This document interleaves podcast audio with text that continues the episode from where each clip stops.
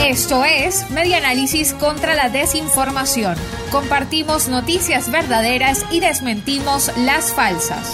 Se nacionalizará la banca privada y se tomarán otras 48 medidas económicas. Un audio que circula en redes sociales en el que se escucha una voz femenina dice que se nacionalizará la banca privada, se creará el Sistema Bancario Nacional Bolivariano y se aplicarán otras 47 medidas económicas más. Este mensaje circula desde el año 2012 y ningún vocero de la administración de Nicolás Maduro ha dado anuncios similares en las últimas semanas. La unidad de verificación de datos y fact-checking de Efecto Cocuyo colocó el primer supuesto anuncio del audio en el buscador de Google. Entre los resultados aparece una página de Facebook llamada Operación Libertad Venezuela con la transcripción del audio.